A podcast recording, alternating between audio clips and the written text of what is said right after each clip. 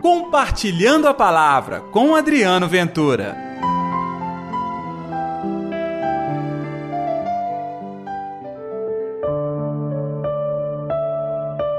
Porém, quem os praticar e ensinar será considerado grande no reino dos céus.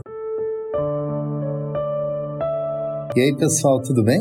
Eu sou Adriano Ventura, está no ar o Compartilhando a Palavra desta quarta-feira, dia 8 de junho. Olha, eu desejo que a paz, o amor, a alegria de Deus estejam reinando no seu coração. Não se esqueça de dar like neste programa, tá?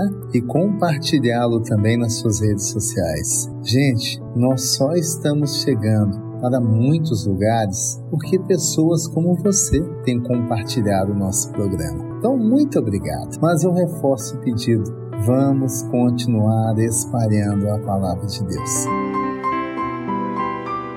O evangelho de hoje é Mateus capítulo 5, versículos 17 ao 19. O Senhor esteja convosco, ele está no meio de nós. Proclamação do evangelho de Jesus Cristo segundo Mateus. Glória a vós, Senhor. Naquele tempo, disse Jesus aos seus discípulos: Não penseis que vim abolir a lei e os profetas. Não vim para abolir, mas para dar-lhes o pleno cumprimento. Em verdade vos digo: antes que o céu e a terra deixem de existir, nenhuma só letra ou vírgula serão tiradas da lei sem que tudo se cumpra. Portanto, quem desobedecer a um só destes mandamentos, por menor que seja, e ensinar os outros a fazerem o mesmo, será considerado menor no reino dos céus. Porém, quem os praticar e ensinar será considerado grande no reino dos céus. Palavra da salvação, glória a vós, Senhor.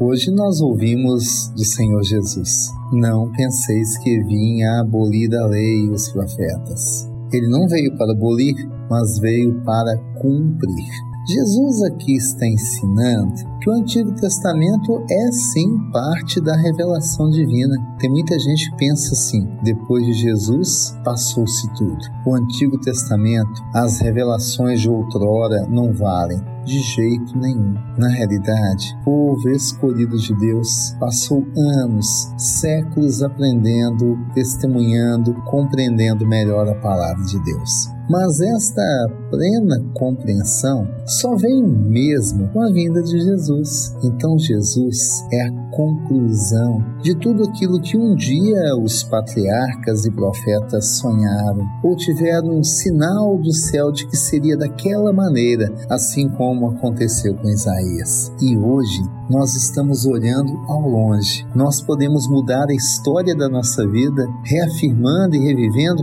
a história de quem nos antecedeu pela fé. E para isso nós já temos um caminho bonito à nossa frente. Jesus abriu este caminho. Já pensou? Quem viveu antes de Jesus não compreendeu e não viu este caminho? Teve até indícios pela boca dos profetas. Mas quem esteve com Jesus? E quem, como você agora vê a história e compreende o que foi essa mudança de rumo da humanidade com a vinda do Filho de Deus? Ah, aí sim, você sabe para onde seguir com a sua vida. Você sabe qual é o caminho. Nós ainda estamos em tempos de Pentecostes.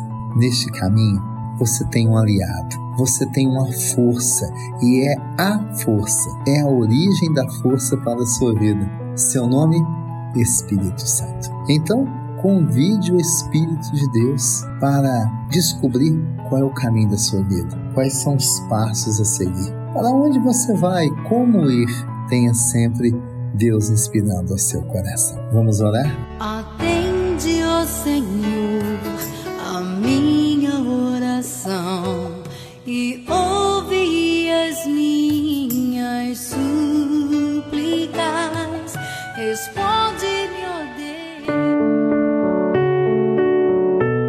Querido Senhor, hoje, quarta-feira, marca para muita gente exatamente o meio da semana, não é mesmo? Nós queremos neste momento repensar o rumo da nossa vida também. Ainda há tempo de mudança, ainda há tempo de encontrar o caminho. E eu vos peço agora, o Espírito Santo me mostre a verdade o Espírito Santo me revele todas as inspirações boas que um dia Deus colocou na história da humanidade, está lá nas Sagradas Escrituras, mas que eu posso vivenciá-las agora, em prática, na minha vida. Que assim seja, em nome do Pai, do Filho e do Espírito Santo. Amém.